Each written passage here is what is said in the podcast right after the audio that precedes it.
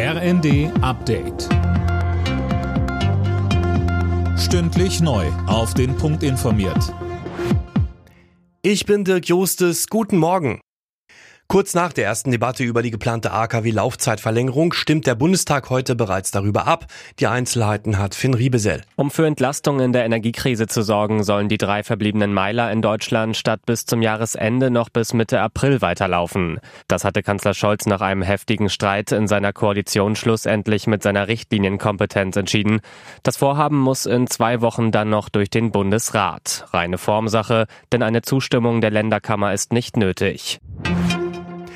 Der Bundestag hat am Abend beschlossen, dass im Dezember die Gas- und Fernwärmekunden die Abschlagszahlung für einen Monat erlassen bekommen.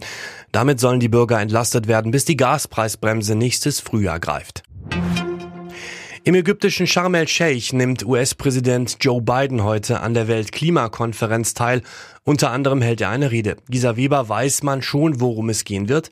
Er wird seinen klimapolitischen Kurs vorstellen. Mit Spannung wird erwartet, ob sich die Kongress-Zwischenwahlen in den USA darauf auswirken.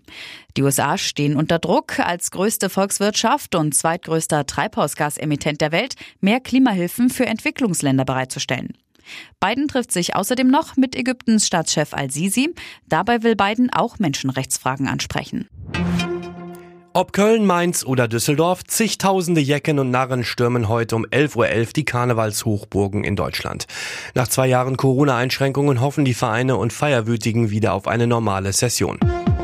Alle Nachrichten auf rnd.de